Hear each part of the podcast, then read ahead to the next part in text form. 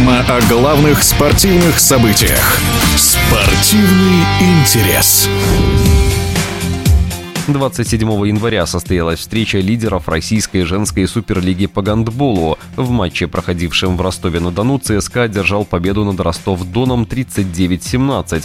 Важно отметить, что хозяйки площадки выставили на игру молодежный состав из-за вспышки коронавируса в команде. Это первая победа ЦСКА над Ростов-Доном в нынешнем сезоне Суперлиги и первый в истории противостояний команд «Успех Москвичек» в Ростове-на-Дону. Два очка позволили ЦСКА выйти в лидеры турнирной таблицы. А уже в субботу армейскую команду ожидает столичное дерби в 1-4 финала Кубка России против любительского клуба «Дворец». Эта команда уже пошумела на турнире, обыграв на предыдущей стадии АДИФ 24-22.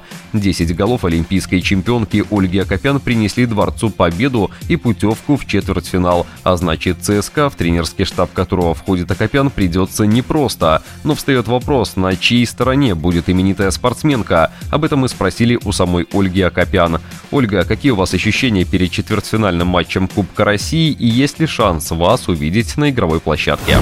Ощущения перед четвертьфиналом а, совсем обычные, как перед любой игрой, но увидеть меня на игровой площадке возможно, но не в форме дворца. Просто это, я считаю, как-то не совсем корректным э, играть против команда, в которой ты тренер. Это как-то из ряда вон все-таки. Если это был бы какой-то любительский матч или тренировочный матч, я бы, конечно, поиграла. Но это официальный матч, и я считаю, что это неприемлемо, чтобы я там была игроком. Мне кажется, это будет немножко неправильно. Я буду присутствовать, конечно, на игре, но в качестве тренера команды ЦСКА.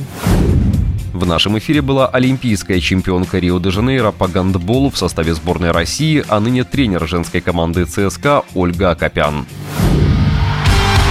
Спортивный интерес.